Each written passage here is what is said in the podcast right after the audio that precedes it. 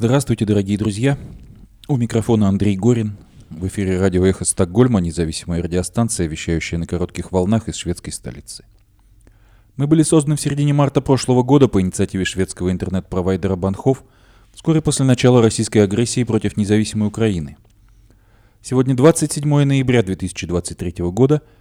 Полномасштабная война продолжается уже 642 дня – Эхо Стокгольма в эфире по вторникам и субботам на коротких волнах в диапазоне 31 метра, частота 9670 кГц, 10 вечера по Киеву и в 11 часов по Москве.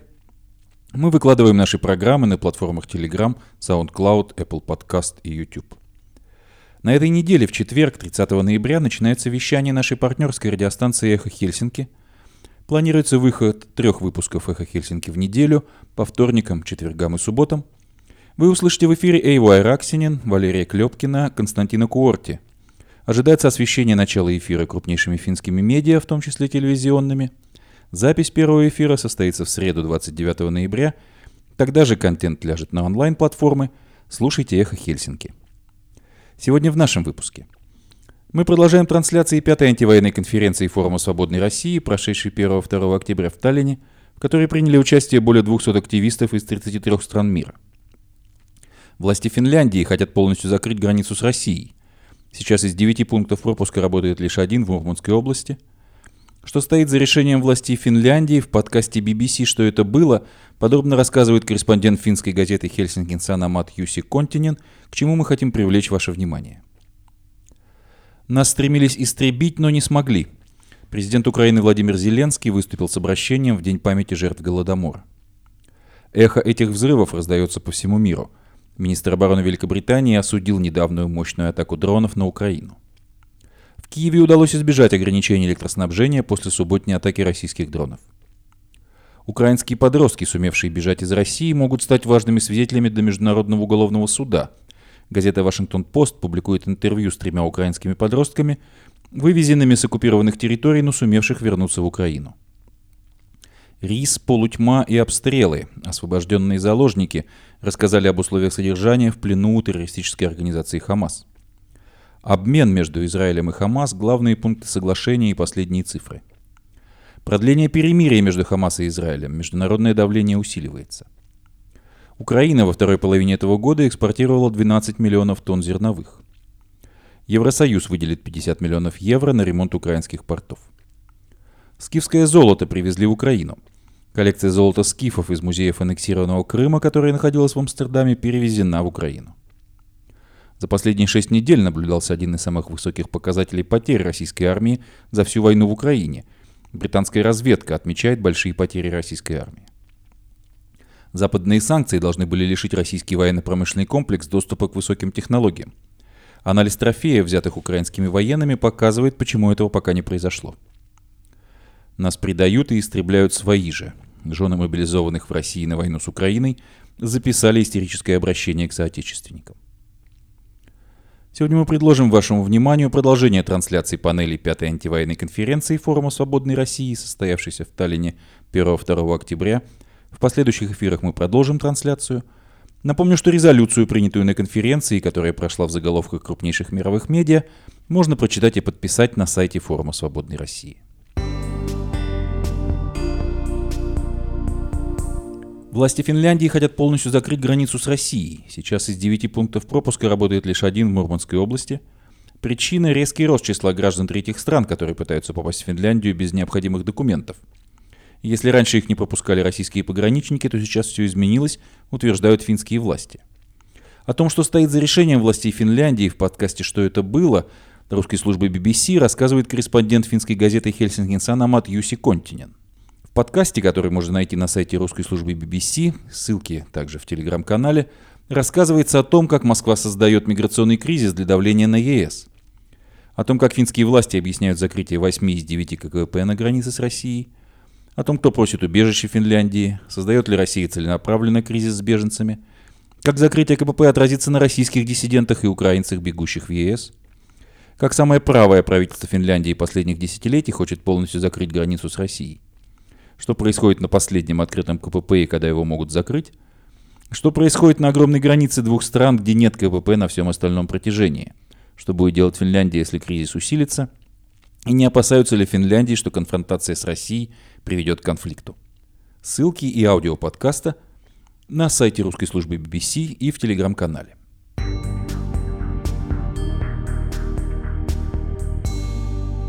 Нас стремились истребить, но не смогли. Президент Украины Владимир Зеленский выступил с обращением в День памяти жертв Голодомора. Владимир Зеленский с супругой приняли участие в памятных мероприятиях, посвященных 90-й годовщине после событий Голодомора. «Украина никогда не забудет миллионы наших соотечественников, замученных голодом», написал Зеленский в Твиттере.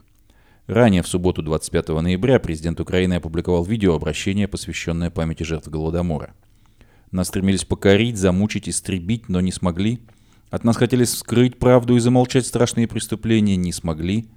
И сегодня с глубокой печалью и уважением мы чтим память о миллионах наших людей, говорится в виде обращения президента Украины Владимира Зеленского.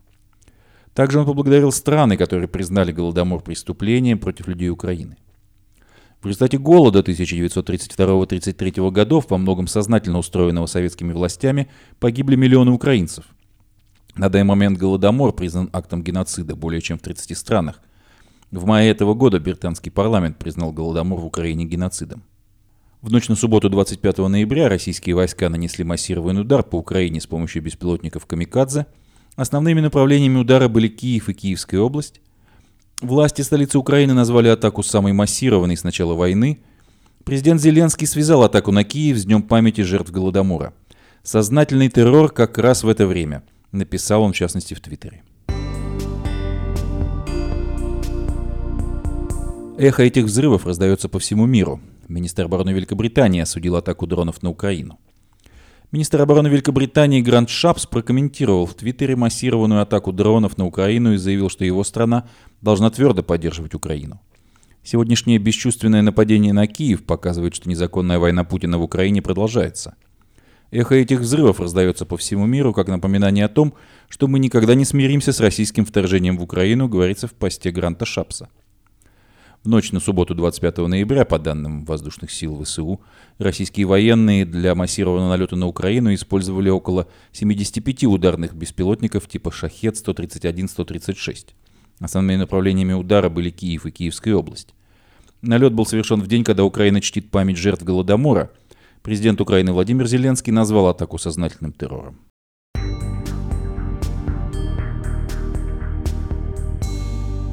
Киеве удалось избежать ограничений электроснабжения после субботней российской атаки дронов. В Киеве восстановили высоковольтный ЛЭП, поврежденный во время атаки дрона Камикадзе в ночь на субботу, пишет РБК Украина. На данный момент отключения электроэнергии нет, сообщает издание, ссылаясь на Укрэнерго. Несколько мощных магистральных линий электропередачи, питающих Киев и города вокруг, были повреждены и отключились ночью из-за этой плотной и мощной атаки, сообщал глава Укрэнерго Владимир Кудрицкий. По его словам, была вероятность введения ограничений электроснабжения, которые практиковались в прошлом году, когда Россия активно атаковала энергетическую инфраструктуру в Украине. Сейчас наши диспетчеры справились с ситуацией. Также хочу поблагодарить наши ремонтные бригады, добавил Кудрицкий. Украинские подростки, сумевшие бежать из России, могут стать важными свидетелями для Международного уголовного суда. Газета «Вашингтон-Пост» публикует интервью с тремя украинскими подростками, вывезенными с оккупированных территорий, но сумевших вернуться в Украину. Все они говорят, что их удерживали на российской территории против их воли. Эти молодые люди, пишет газета, могут стать важными свидетелями для Международного уголовного суда, который расследует похищение украинских детей российским государством, и в рамках этого дела выдал ордер на арест самого российского президента. Ранее сообщалось про 17-летнего уроженца Мариуполя Богдана Ермохина, которому выдали российский паспорт, а после вызывали повестками в военкомат. От Марии Львовой Беловой, так называемой уполномоченной по правам ребенка в России, на которой также выписан ордер Международного уголовного суда одновременно с Путиным, известно, что в марте Ермохин пытался бежать из России, но его остановили на границе. Позже Ермохина передали украинским властям.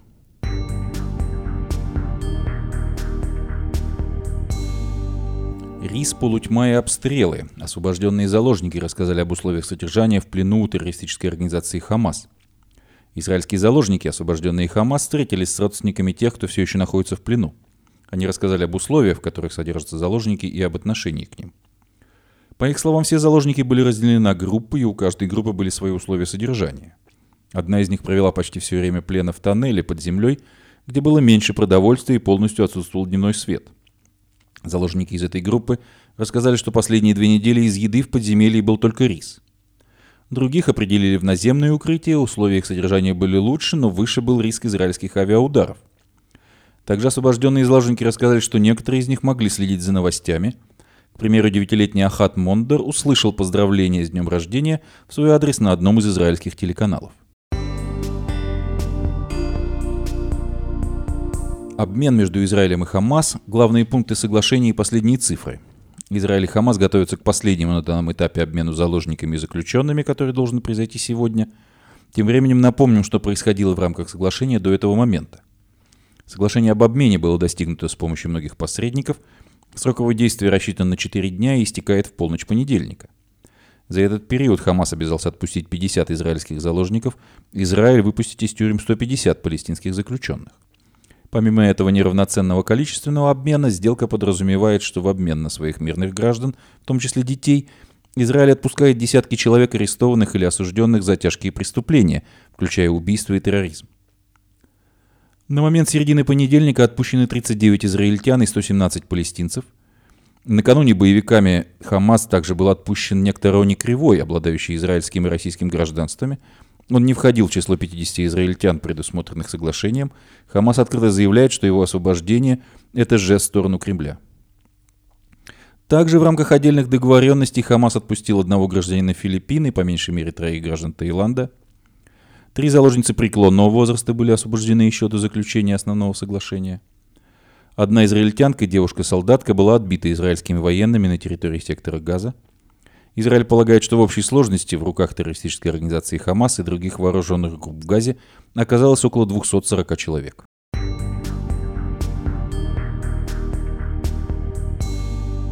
Продление перемирия между Хамас и Израилем.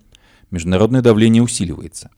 Дипломаты из разных стран усиливают давление не только для продления нынешнего перемирия, но и для придания нового импульса попыткам найти пути урегулирования нынешнего конфликта – Глава дипломатии ЕС Жозеп Барель заявил, что палестинское государство, включающее западный берег реки Иордан, Иерусалим и сектор Газа, было бы лучшей гарантией безопасности и мира для Израиля. Министр иностранных дел Испании Хосе Мануэль Альбарес заявил о необходимости скорейшего проведения международной мирной конференции. Последние недели все чаще звучат подобные призывы, но мало что известно о том, как можно преодолеть многочисленные препятствия, долгое время мешавшие реальному прогрессу в разрешении конфликта на основе принципа двух государств. Украина во второй половине этого года экспортировала 12 миллионов тонн зерновых. Во второй половине этого года, с 1 июля до 22 ноября, Украина экспортировала 12 миллионов тонн зерна. Об этом сообщило Министерство аграрной политики и продовольствия Украины. Министерство напоминает, что за такой же период прошлого года Украина экспортировала 16,6 миллионов тонн зерна. В середине июля этого года Россия вышла из соглашения о безопасном морском коридоре экспорта украинского зерна – и тут же начала интенсивно обстреливать украинские черноморские порты ракетами и дронами. Несмотря на это, Украина вместе с другими странами без участия и согласия России организовала морской коридор вдоль берегов Румынии, Болгарии и Турции. Он начал действовать во второй половине августа.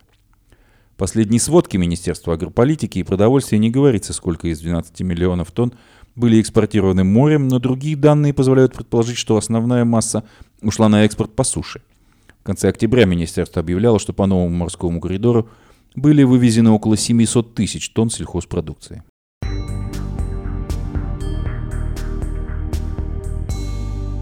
Евросоюз выделит 50 миллионов евро на ремонт украинских портов.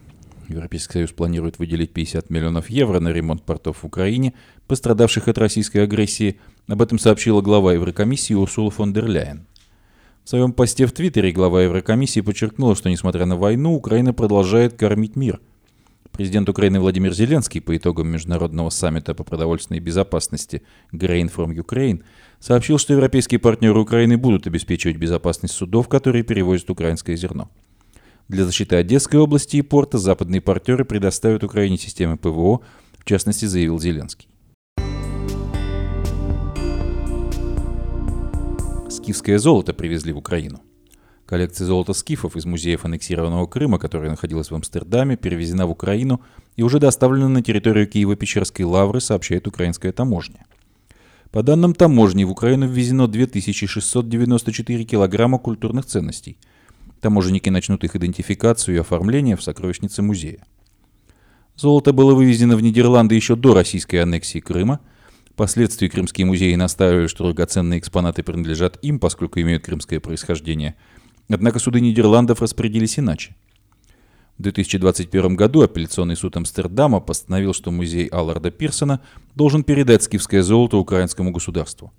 На прошлой неделе Верховный суд Нидерландов окончательно отклонил кассационную жалобу крымских музеев и постановил, что скифское золото должно быть передано Украине.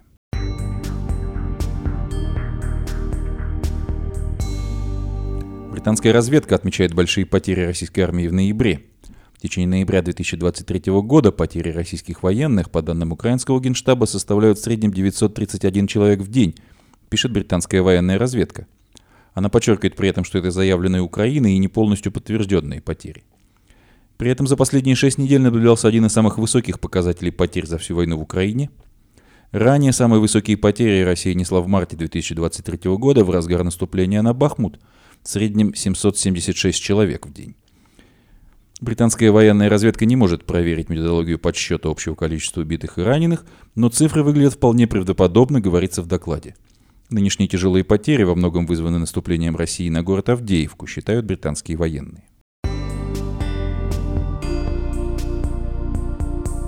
Западные санкции должны были лишить российский военно-промышленный комплекс доступа к высоким технологиям.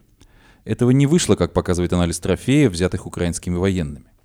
В большом расследовании, опубликованном на сайте русской службы BBC, Олег Черныш и Дмитрий Власов беседуют с капитаном вооруженных сил Украины Андреем Рудыком, который рассказывает о состоянии украинских трофеев и из этого делает вывод о неэффективности санкций, по крайней мере в настоящее время. Капитан Рудык – уполномоченный представитель Центра исследований трофейного и перспективного вооружения и военной техники Генерального штаба Вооруженных сил Украины – Именно это учреждение изучает, из каких комплектующих состоит новейшее русское оружие и анализирует, как ему противодействовать. Не забудьте помыть руки после того, как коснулись этого, полушутя говорит капитан, имея в виду, что военные трофеи часто бывают изъяты у погибших солдат. Но возвращаясь к вопросу начинки этого выражения, Андрей Рудык становится серьезным. Один из главных его выводов, даже в условиях санкций Россия продолжает массово использовать западные высокотехнологичные компоненты в своем оружии. Искусственная оптика – это камера из российского беспилотного летательного аппарата Элерон ZSV. Она достаточно простенькая, однако вся ее электроника, микрочипы импортные. Представитель Центра трофейного вооружения берет в руки предмет, похожий на обычную камеру видеонаблюдения. Однако это оптическая система из новейшего российского беспилотника-разведчика, массово используемого на поле боя. Капитан Рудык говорит, что в некоторых случаях видно, что санкционное давление сработало, и российский производитель не смог поставить на беспилотник то, что планировалось, а вынужден был в экстренном порядке искать замену. Теоретически это могут быть те же самые уличные камеры видеонаблюдения. Вот когда не серийная камера, это может свидетельствовать о том, что у них есть недостаток именно серийных камер, и они пытаются уже определенное замещение сделать. А недостаток серийных камер уже может говорить о том, что у них проблемы с производством, рассуждает капитан Рудык. Еще одно доказательство присутствия иностранной начинки видим внутри российского беспилотника «Орлан-10». Его оптическая система более компактная и выглядит как маленькая черная коробочка с видеообъективом. Россия заявляет, что это чисто отечественное изделие. Но это не так. Хитрость выдают едва заметные детали, в частности, качество пайки на микросхемах. Пайка уже не российская. Российскую пайку от иностранной очень просто отличить, потому что она более грубая, менее квалифицированная, объясняет Рудык. Если пайка не российская, то, соответственно, и сама плата, и микросхемы на ней тоже иностранные – несмотря на то, что на них могут быть надписи на русском языке. Иностранный след. Такая же ситуация с другими высокотехнологичными изделиями, в кавычках, которыми кичится Кремль. Представитель Украинского центра трофейного вооружения указывает на довольно массивную белую коробку. Это тепловизионное устройство с танка Т-90М «Прорыв» гордости российского оборонпрома. Это основной боевой танк вооруженных сил России, даже отправлявшийся на экспорт в другие страны. Т-90М «Прорыв» — это лучший танк в мире – в свое время заявлял президент России Владимир Путин. Но опять же, его электроника не российская, несмотря на то, что хочет такой казаться. Полностью все импортное. Российского здесь ничего нет, резюмирует Андрей Рудык, показывая аккуратные платы тепловизора. Он отмечает, что Россия пытается всячески скрыть этот факт, затирая, например, лазером маркировку на процессорах. Но украинские специалисты научились восстанавливать эту информацию. Проблемы у россиян возникают даже с созданием таких относительно простых устройств, как военные рации и планшеты, говорит представитель Генштаба Вооруженных сил Украины. Андрей Рудик берет со стола разбитый планшет, который выглядит довольно массивно и громоздко. Это персональный компьютер командира военной разведки, являющийся частью комплекса «Стрелец». Минобороны России заявляет его как исключительно российскую разработку. Но под крышкой планшета снова виден иностранный след. Если корпус снять, это полностью технология, скопированная с иностранных, говорит капитан Рудык. Все скопировано полностью с чужого, не русское. То есть они его разве что у себя собирают и в новый корпус одевают. Еще один трофей в руках украинского военнослужащего российская рация «Азарт». Этот экземпляр в рабочем состоянии. На заставке рабочего окна стоит изображение собора Василия Блаженного в Москве. Можно прочитать сохранение, сохраненные контакты и сообщения русского солдата. Но под крышкой рации заграничная начинка. Если бы не иностранные компоненты, данного радиоустройства у них не было бы, говорит капитан ВСУ, напоминая, что «Азарт» — это наиболее распространенная базовая станция в российских войсках. Ракетный голод. По данным украинского военного командования, Россия, несмотря на санкции, продолжает производить высокоточные ракеты и сейчас активно накапливает их для ударов по украинской энергетической инфраструктуре этой зимой. Главное управление украинской разведки говорит, что России удалось накопить около 800 ракет – а ежемесячно она способна производить до 100 единиц этого оружия. Но и здесь она зависит от иностранных компонентов. Андрей Рудик отмечает, что непосредственно участвовал в исследовании обломков самой современной российской ракеты X-47М2 «Кинжал». Пару лет назад Владимир Путин называл этот комплекс идеальным и неуязвимым. Но украинские власти говорят, что с помощью американских противовоздушных систем Patriot смогли сбить уже 14 таких гиперзвуковых в кавычках ракет. Представитель Центра трофейного вооружения отмечает, что результаты исследования обломков этих ракет не дают оснований называть их идеальным оружием. Сама ракета тоже состоит из иностранных компонентов. Электроника там вся иностранная. То есть, во-первых, это уже несовершенное оружие, потому что Россия не способна без обеспечения иностранными компонентами ее производить, говорит капитан Рудык. Во-вторых, украинские специалисты говорят, что зафиксировали отклонение кинжала при полете, и самое главное, системам ПВО удалось сбить ракету и не допустить ее попадания в цель. А вот при исследовании еще одной российской ракеты крылатой X-101 украинские специалисты обнаружили деградацию бортовой электроники.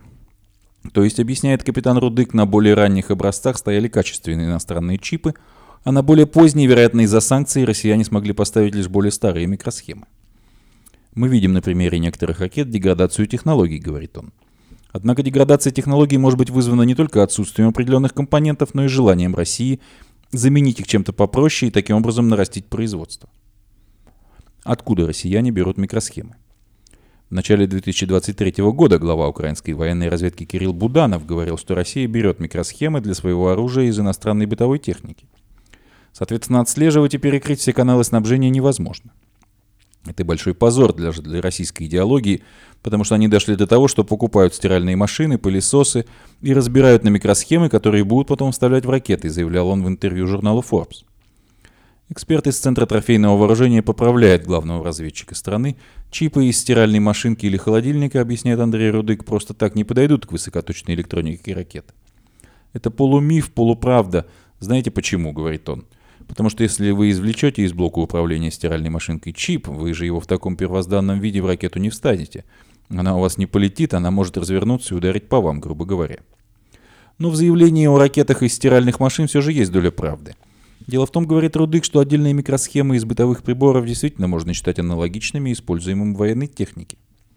Такие функциональные микросхемы тяжело отследить. То есть эксперт может только сказать, что такой чип может использоваться и в ракете, и, например, в детской игровой приставке. Но точно определить, что этот элемент был переставлен в военное вооружение именно из конкретного бытового прибора, невозможно. К примеру, недавно швейцарское издание Swissinfo выяснило, что на российских дронах Камикадзе Lancet установлены чипы, изготовленные в Швейцарии. Они же используются в электросамокатах и электровелосипедах.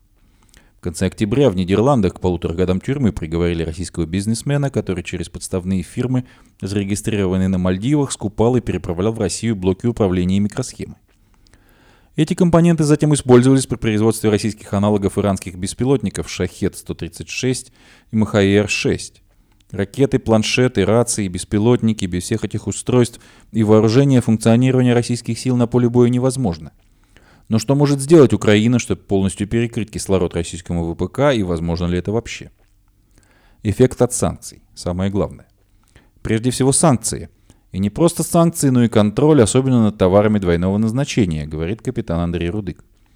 По его словам, санкционное давление уже работает, и с каждым новым днем России все труднее производить новейшее оружие.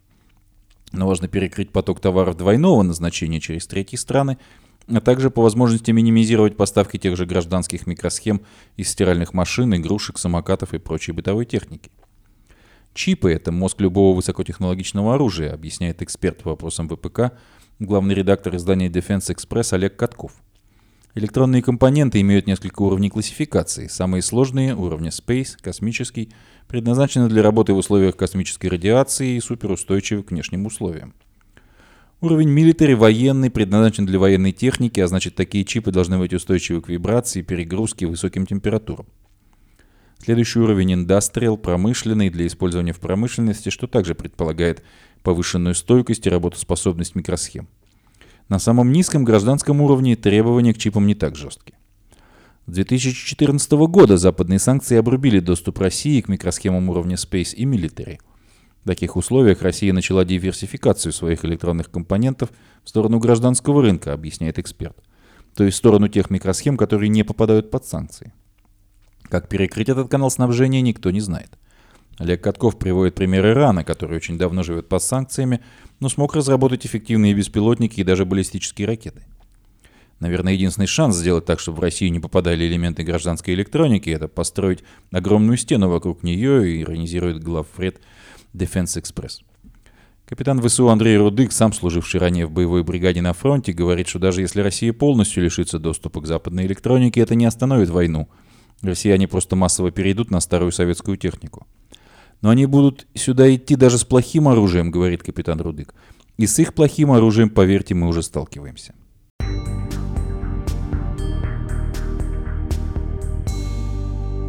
Нас предают и истребляют свои же. Зоны России, жены российских мобилизованных опубликовали обращение к соотечественникам.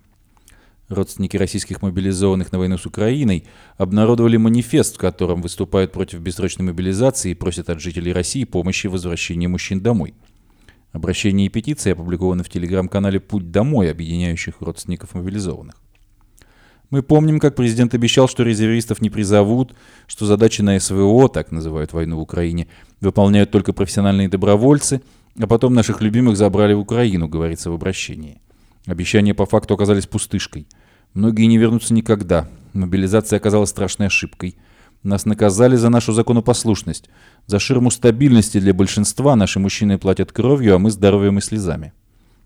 Насколько абсурдно все, что сейчас происходит – 2024 президент объявил годом семьи. Иронично, учитывая, что жены воют без мужей, дети растут без отцов, а многие уже стали сиротами. А сатанист-людоед, совершивший рецидив после первого заключения, выходит на свободу через полгода, искупив серийные убийства на СВО, то есть на войне в Украине.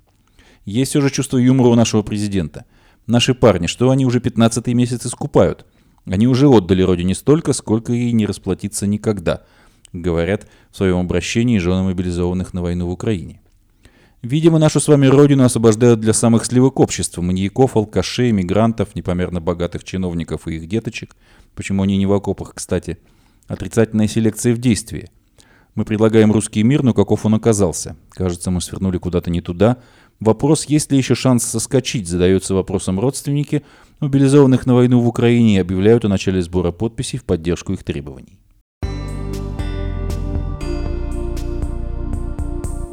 Повторю, что на этой неделе, в четверг 30 ноября, начинается вещание нашей партнерской радиостанции «Эхо Хельсинки». Планируется выход трех выпусков «Эхо Хельсинки» в неделю по вторникам, четвергам и субботам. Вы услышите в эфире Эйву Араксинин, Валерия Клепкина, Константина Куорти. Ожидается освещение начала эфира крупнейшими финскими медиа, в том числе телевизионными. Запись первого эфира состоится в среду 29 ноября, и тогда же контент ляжет на онлайн-платформы. Слушайте «Эхо Хельсинки», Сейчас мы предлагаем вашему вниманию продолжение трансляции третьей панели антивоенной конференции Форума Свободной России, состоявшейся в Таллине 1-2 октября. Дискуссионная панель «Пятый фронт. Стратегия антипутинского антифашистского сопротивления для россиян».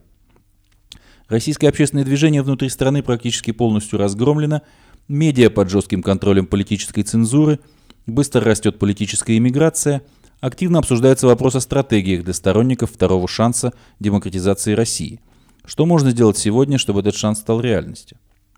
В панели приняли участие. Евгения Чирикова, координатор портала activatica.org, Иван Преображенский, кандидат политических наук, соучредитель Пражского антивоенного комитета, Сергей Давидис, руководитель проекта «Поддержка политзаключенных Мемориал», Иван Тютрин, политик, сооснователь форума «Свободной России», Геннадий Гудков, политик, депутат Государственной Думы России в 2001-2012 годах, Наталья Пелевина, политический деятель, координатор проекта «Переходное правосудие для России», Модератор панели Даниил Константинов, политик, бывший политзаключенный и руководитель проекта Форума Свободной России. Напомню, что резолюцию, принятую на конференции, которая прошла в заголовках крупнейших мировых медиа, можно прочитать и подписать на сайте Форума Свободной России. Спасибо. Эм, понятно, что война меняет действительно оптику восприятия реальности. Мы сейчас все э, по-другому смотрим на происходящие процессы, в том числе на политические стратегии, которых мы раньше придерживались, которых нам стоит придерживаться впредь. И у меня вопрос к Геннадию Гудкову. Геннадий Владимирович, вы слышите меня? Я готов выступить, у меня программное выступление. А я вы... готов. Я, я прошу подождать чуть-чуть с программным выступлением, потому что у меня к вам вопрос есть. А вчера да. э, форум э, принял новую резолюцию, в которой были отражены наши новые подходы, наше отношение к действительности, к войне, к стратегиям оппозиции, э, которым мы должны, на наш взгляд, придерживаться. И я бы хотел вам зачитать один абзац из этой декларации и спросить вас, поддерживаете ли вы такой взгляд на вещи и готовы, ли бы вы, готовы были бы вы подписать такую декларацию, присоединиться к этому мнению. Война диктует свои правила, в том числе и правила политической борьбы. То, что считалось неприемлемым в мирное время, становится допустимым и даже необходимым сейчас. Мы призываем всех наших сторонников оказывать первоочередную помощь растущим добровольческим соединениям российских граждан, сражающихся против путинизма, и российским волонтерам на фронте. Мы поддерживаем вооруженную борьбу ВСУ против оккупантов как в форме открытого военного противостояния на поле боя, так и в виде диверсионной работы на оккупированных украинских территориях и на территориях РФ. Больше того, мы признаем все формы силового сопротивления путинизму со стороны самих россиян, решив решивших встать на этот путь, при условии, что оно не будет направлено против гражданского населения. Скажите, пожалуйста, вам близки такие строки? Ну, а, я как раз и хотел об этом говорить, собственно говоря. С этого и должно было начаться мое выступление. Вот, поэтому тут даже вопросов не может быть. То есть вы такую декларацию поддержите? Я бы ее усилил еще. Поддерживаю, да. Ну тогда, я если еще можно, раз, развейте, бы, развейте вашу мысль. Да. Я хотел бы выступить вот буквально, так сказать, по тезисам, но а, действительно, чтобы это было возможно. Ну, во-первых, я хотел сказать, с чего я хотел начать, что время простых конференций, беззубых резолюций, жалоб и дискуссий закончилось. Война диктует свои правила, абсолютно правильно. Это абсолютно верно сказано в этой резолюции. Э, второе. Мы должны перестать э, пугать людей разноколосицей. Вот давайте мы сейчас вспомним наши же собственные конференции. Один говорит, через год Путина не будет, другой говорит, ребята, готовьтесь к длинной зиме, 10-15 лет будет путинизм, спасайся как может, инкорпорируйтесь в западное сообщество. Вот это сейчас недопустимо. На нормандской конференции выступали э, наши уважаемые коллеги, и Михаил Борисович выступал, и Гарри Кимыч. Что сказал э, Ходорковский? Он сказал, что э, да, у режима есть степень, э, так сказать, ресурс, ресурс по времени. Один-два года. Вот мы должны, пусть мы ошибаемся, но мы должны четко людям сказать, что, ребята, мы считаем, у нас ресурс, вот у Путина ресурс продолжительности его режима один-два года. И мы должны сделать все для этого, чтобы эти два года были его последними годами, а, чем, и, может быть, даже еще раньше, чтобы он рухнул. Вот мы должны людям четко послать месседж, что режим должен быть ликвидирован, как по нашей Берлинской конференции, и указать этот срок один-два года, предположим. Я абсолютно с этим согласен. Мы должны четко сейчас людям объяснить, как может быть сменена власть. Если мы говорим о том, что мы хотим сделать новую Россию, это невозможно без смены власти. И эта смена власти не может быть твитами, э, белыми шариками, белыми ленточками, осуждением на конференциях. Мы должны определить сроки, мы уже сказали. Формы, Какие формы могут быть? Либо, либо революция, путь долгий, благородный, но очень долгий и непонятными последствиями. Либо это должен быть все-таки внутренний переворот, когда часть элит свергает этот режим и образуется переходный период, в котором мы участвуем, и идет демократизация России, э, его депутинизация. Движущие силы механизмы. Как это должно происходить? Мы тоже должны четко сейчас сформулировать. Первое – это военная победа Украины. Вот в нашей нормандской декларации, где мы собирались, мы написали, что война должна идти до полной военной победы Украины. Это вот первое условие. Для этого нужно сделать все, и самим сделать все, и убедить Запад сделать все, чтобы военная победа Украины состоялась как можно быстрее, потому что она является э, триггером э, изменений в России. И дальше мы должны понимать, что мы должны создавать, но, но дальше мы должны объяснять, что э, после военной победы да, мы должны определить, есть военный путь или нет. Вот э, Илья Пономарев предлагает 10 тысяч или 20 тысяч, и потом двинуться на Москву. Я считаю, что это, конечно, благородно, но это все-таки утопия. Одно дело, когда там идет Пригожин со своими ребятами, которые воспринимаются частью населения как чуть ли там не герои, по крайней мере, силовиками. Другое дело, это пойдет какая-то сила, сформированная в Украине, это будет воспринято совершенно по-другому. Но вот эти люди, которые в Украине, они могут быть основой силовых структур потом, после смены власти. Значит, мы должны говорить, что мы должны создавать условия для чего? Для смещения Путина. Для, мы искать, должны искать э, стратегических союзников внутри, внутри элит, даже в той части, которая э, сейчас вроде бы как с Путиным, но она э, понимает, что у них нет никакого будущего, наоборот, это есть оно и есть, оно ужасно. И вот это мы должны совершенно четко с вами сформулировать. И в этом недопустимо разногласие, чтобы у нас часть говорила, что, ребята, готовьтесь на 10-15 лет, а другие говорили, что завтра войдем э, в Кремль и поменяем там власть.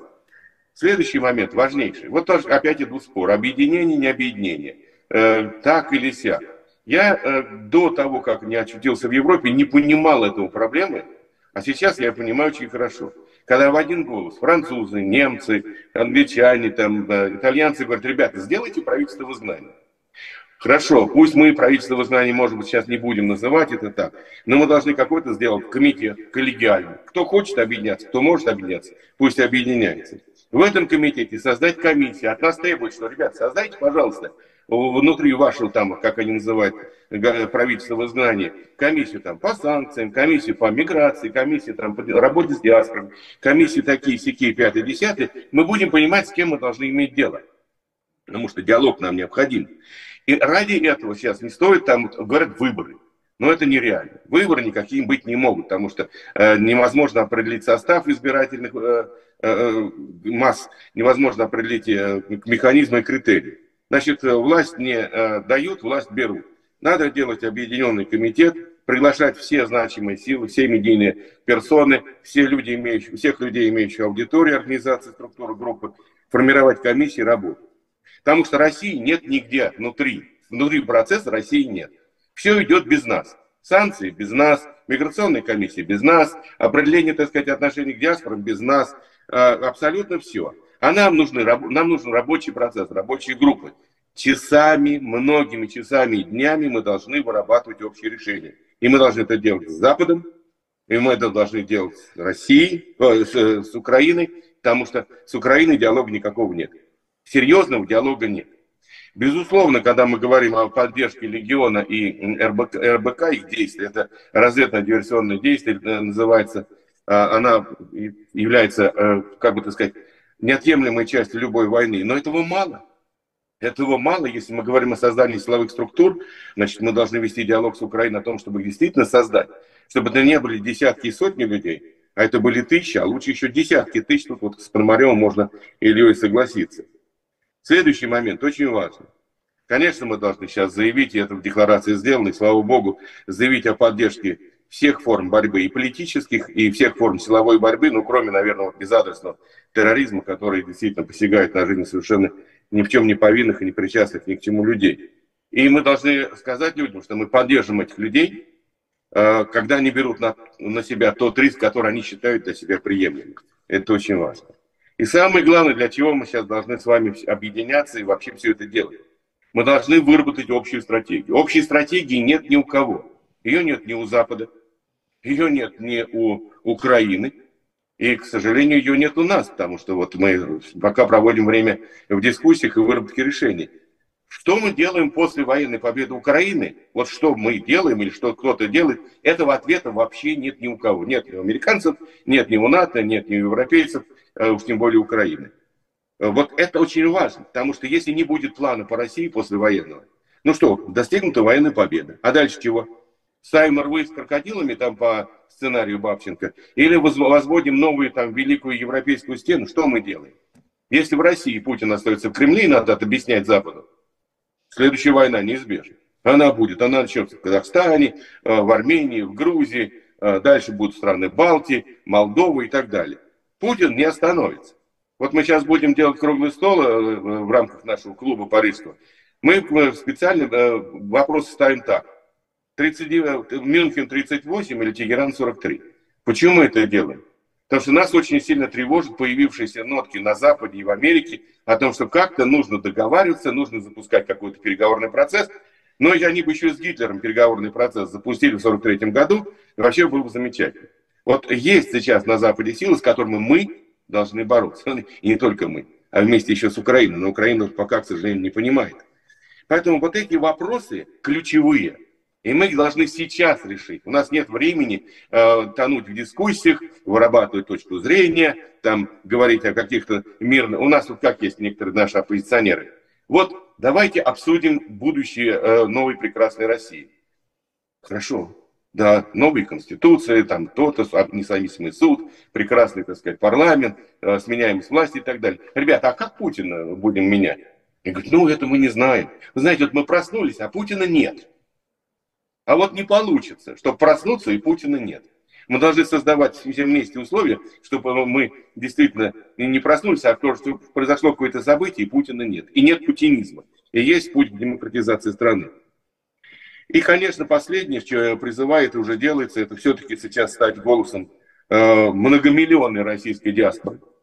Потому что ее надо защищать, ей надо помогать всеми способами, сплачивать. И это очень важно, потому что э, сотни, многие сотни тысяч, я думаю, что миллион с лишним, оказались за пределами страны. Им нужна и программа, и поддержка, и организация, и э, защита. И вот это мы тоже должны поставить в главу угла, потому что это наш ресурс, это наш резерв, это наши люди, и мы должны им помогать. Вот, собственно говоря, я бы на этих пяти пунктах сосредоточил э, обсуждение и выработку решений, Потому что время дискуссии, просто ради дискуссии, оно закончилось. Идет война, и время сжимается.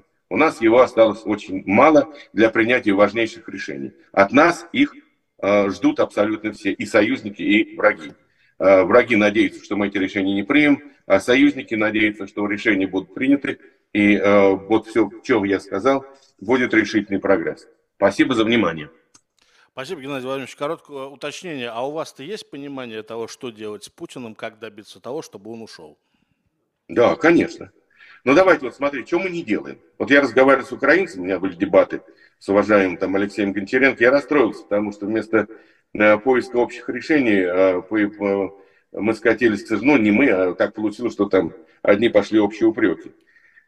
Э, вот смотрите, мы же ничего не делаем, мы считаем, что вот они считают, и многие из наших считают, что военная победа это вот все, что нужно сделать. А у меня вопрос простой. Вот сколько стоит э, э, канал, который, большой медиа, который будет работать традиционными способами, разоблачать Путина, вести контрпропаганду, очищать мозги от скверны, и сколько стоит залп Хаймерса? Вот мне сказали, чтобы сделать большой СМИ, специалисты, я в этом ничего не понимаю. И чтобы оно работало, чтобы традиционными формами достигать э, э, мозгов россиян, э, требуется там десятки миллионов долларов. Ну, так это намного меньше, чем стоимость одного истребителя.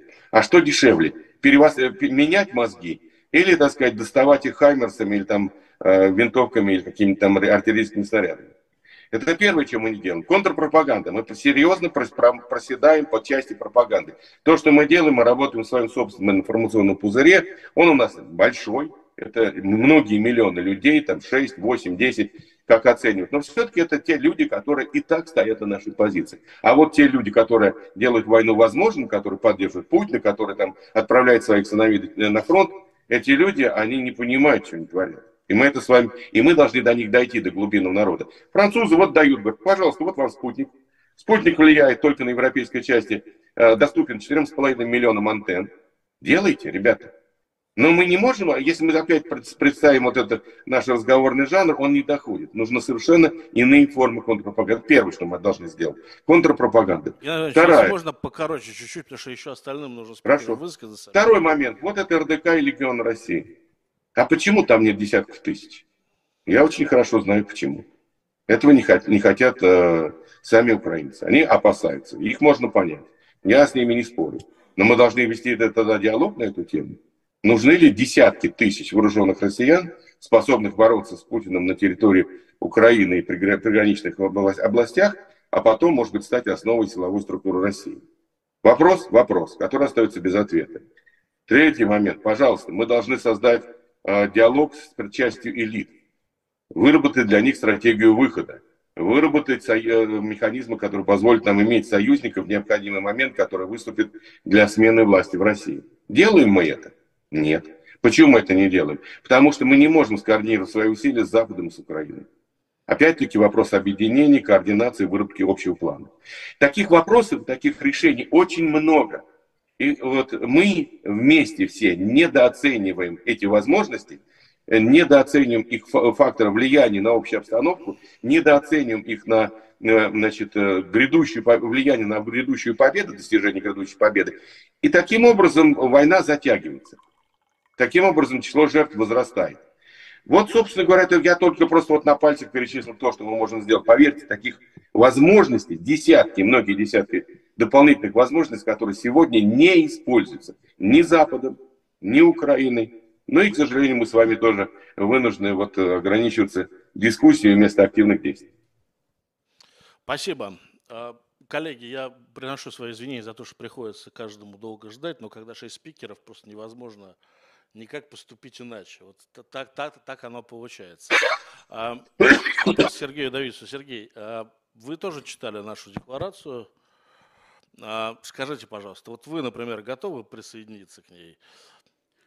Э, я согласен с основными ее позициями, э, разве что э, мне кажется, что такой категорический отказ в использовании электоральных манипуляций, которые происходят в России в своих интересах, э, это может быть нерациональное решение. Э, но э, тут вопрос вот о стратегии, он, в общем, несколько шире конкретной декларации, как представляется. Собственно говоря,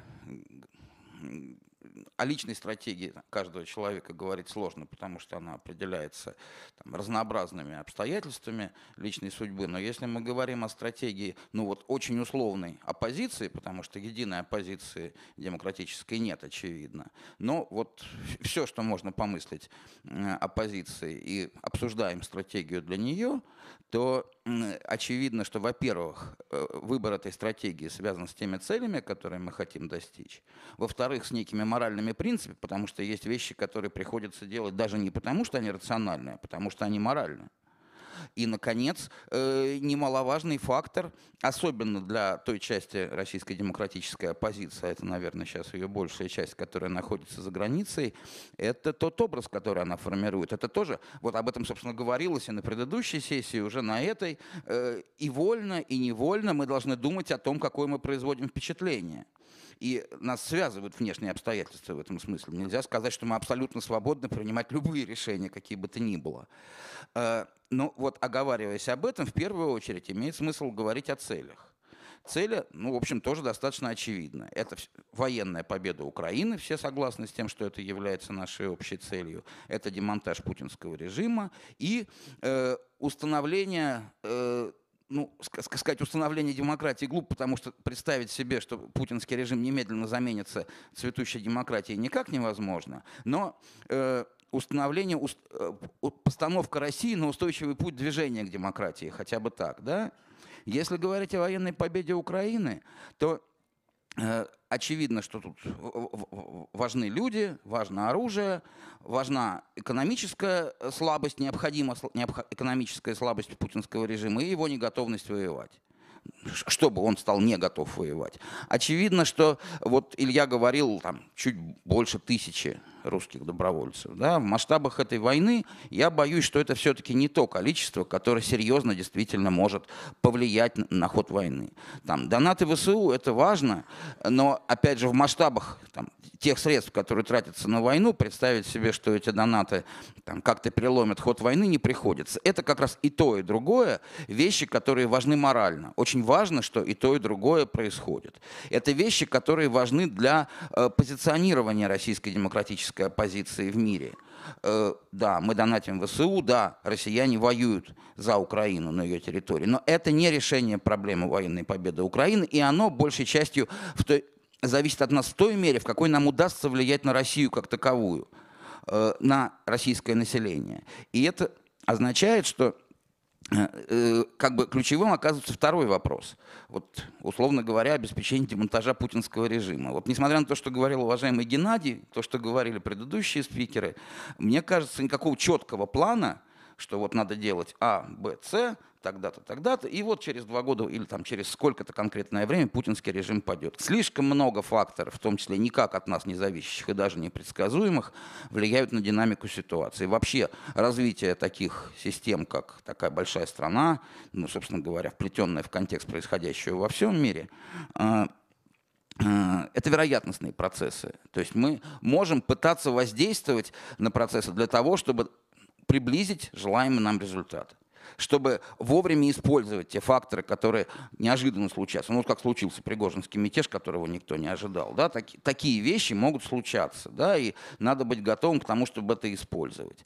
Вне сомнения, военная победа Украины – ключевой момент, который необходим для того, чтобы э, Россия могла встать э, на путь демократического развития, для того, чтобы случился этот самый демонтаж путинского режима. Но она, вне сомнения, не является вот, там, автоматическим триггером, как Украина победит, в какой форме Украина победит, мы не знаем, мы хотим там полной победы, но когда эта полная победа и в какой форме случится, мы, к сожалению, предсказать не можем. Тоже это зависит от слишком многих факторов. Но вот даже если она случится в абсолютно полном виде, там, с полной деоккупацией всех территорий, э, сказать, что это автоматически приведет к краху путинского режима, к сожалению, совершенно невозможно. Э, требуется сами внутренние изменения в России, они зависят в первую очередь от того, что происходит внутри России. От того, как будут себя вести россияне, как будут вести себя так называемые элиты. И в этом смысле э, рассчитывать. То есть понятно желание искать под фонарем. Вот какие-то находить простые, близкие способы. Говорить, вот надо делать именно это. И каждый выбирает то, что ему ближе. Кто-то говорит, все в РДК да, или в Легион. Кто-то говорит, все помогайте беженцам. Кто, кто-то говорит, как мы знаем, там, все участвуйте в этих электоральных процедурах. И вот он ключик. Да? Но ключик ни то, ни другое, ни третье, на самом деле, мне кажется. И вообще никакого единого ключика нет. Есть попытки комплексного воздействия довольно большой и э, диверсифицированной э, демократической оппозиции России. И пытаясь э, приблизить э, вот этот самый демонтаж, мы очевидно, должны пытаться информационно воздействовать, то есть более эффективно доносить информацию. Да, люди не хотят ее видеть, но меняется их настроение – от военных поражений, от экономической ситуации, может меняться их удовлетворенность той информацией, которая их кормит, и какое-то еще количество людей может захотеть получить альтернативную информацию. Эта информация должна быть доступна, должна быть доходчива, и должен быть найден язык, конечно, его нужно искать лучше, как совершенно справедливо говорил Алексей Арестович, если говорить с, даже с колеблющими, которые пытаются найти другу, другу, друг, другие ответы, не путинские ответы на вопросы, которые перед ними стоят, на языке языке вы все там негодяи, мерзавцы, рабы и так далее, ну, наверное, этот ответ их не удовлетворит, они ничего больше слушать не захотят. То есть, к сожалению, понятно, что это вызывает раздражение там, э, многих украинцев, что пытаются говорить на каком-то языке более понятном, но если мы хотим результаты, этот язык надо искать. И надо понимать, что это функциональная вещь. И э, я понимаю, вот как, как говоря о там, участие в этих электоральных процедурах, не участие, участвовать в них практически невозможно сейчас, но использование их в каких-то формах. Я как раз имел в виду, что это может содействовать и э, ощущению общества того, что участие общества, того, что власть не так сильна, не так едина, и это может способствовать некому э, э расширению какого-то раскола пусть на мелком уровне. Э, всякого так, так, так, это не будет кардинальным решением, но так никакого кардинального решения и нет. Вот действие в каждой возможной ситуации для, дости- для движения к правильному результату, оно исключительно ценно. И последнее, чего хотел, предпоследнее, чего хотел сказать, э, вне сомнения э, э, заслуживают э, всяческого уважения э, те люди, и которые воюют на фронте, и те, которые решаются на какие-то решительные, активные действия внутри страны. Э, рассчитывать, как вот говорил украинский коллега, что выстроится подобная там боевой организации эсеров, конструкция, которая там способна смести режим, не приходится. В условиях монополизировавшего все ресурсы страны буквально террористического режима, это может быть в первую очередь только инициатива единиц или очень маленьких групп, которые, к сожалению, конечно, быстро подвергаются разгрому. Тем э, ну, значительнее подвиг этих людей. И поддержка и тех, кто э, участвует в такого рода акциях, и вообще политзаключенных – она исключительно важна. Она важна и в смысле того, что она показывает, что э, они не одиноки, и в смысле того, что вокруг этой поддержки выстраиваются вполне допустимые даже внутри России, пока, по крайней мере. Вот в Беларуси они уже невозможны. Легальные структуры солидарности. Это такие все-таки какие-то протоячейки гражданского общества, которые, возможно, и объединяются вокруг правильных ценностей. Не, не вокруг борьбы там, с вырубкой леса и точной застройкой, что тоже важно, но в условиях войны, вероятно, мало а вокруг поддержки политзаключенных. Это очень важная вещь даже для перспектив будущего страны.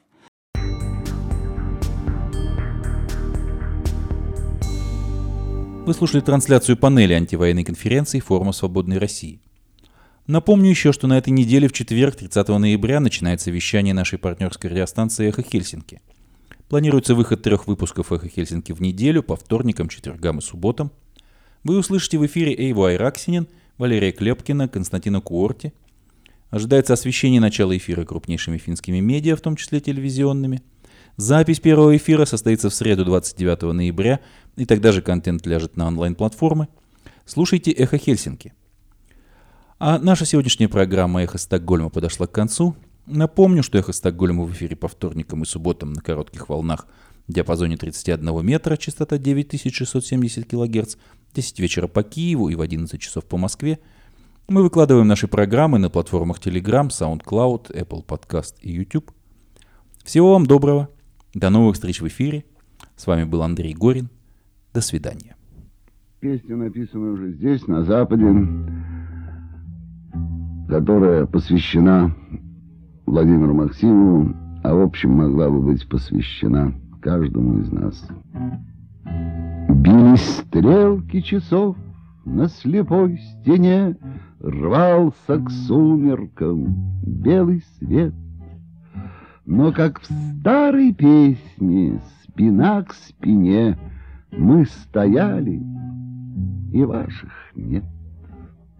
Мы доподлинно знали, в какие дни Нам напасти, а им почет, Ибо мы были мы, а они — они а другие так тени в счет. И когда нам на головы шквал атак, То с похмелья, то с пьяна, Мы опять-таки знали, за что и как. И прикрыта была спина. Но здесь Среди пламенной этой тьмы, Где и тени живут в тени, Мы порой теряемся. Где же мы? И с какой стороны они? И кому подслащенной пилюли стран а кому поминальный звон. И стоим мы, открытые всем ветрам, с четырех, так сказать, сторон. И стоим мы, открытые всем ветрам, четырех сторон.